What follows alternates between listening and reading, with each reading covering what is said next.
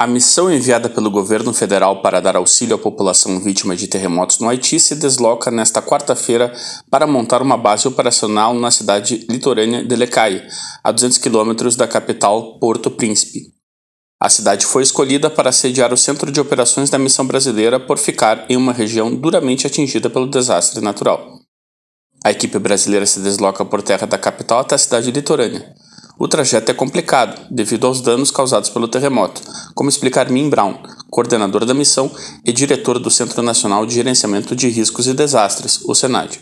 Nenhuma grande equipe ainda se deslocou por terra por várias questões, questões de segurança, é um trecho bastante complicado, questões uh, do próprio tráfego na rodovia, que é em alguns pontos a rodovia tem, tem danos, possivelmente uh, esses danos aí vamos encontrar mais alguns que são relacionados ao terremoto que aconteceu na região, é, algumas infraestruturas bastante comprometidas, como pontes. A missão humanitária ao Haiti é liderada pelo Ministério do Desenvolvimento Regional, o MDR, e conta com a participação dos Ministérios das Relações Exteriores, da Defesa, da Saúde e da Justiça e Segurança Pública.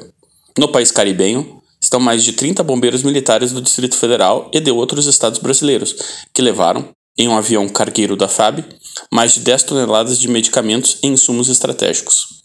De acordo com Brown, a missão brasileira vai se juntar a equipes de outros países para auxiliar o povo haitiano. O objetivo é chegar em Lecaê e montar num, uma base de operações e de coordenação das atividades do governo brasileiro, junto, principalmente, junto com o governo haitiano e também com agências de outros países e outras agências internacionais, como as Nações Unidas, que já estão lá. O trabalho de coordenação já está acontecendo com essas agências desde o momento da chegada aqui. As equipes já estão prontas para atuar e, ao chegar lá, já vão se organizar para iniciar ainda alguma atividade de busca e salvamento e também fazer apoio e assistência humanitária à população daquele país. Para saber mais sobre as ações de proteção e defesa civil do Ministério do Desenvolvimento Regional, acesse mdr.gov.br. Reportagem Hermano Freitas.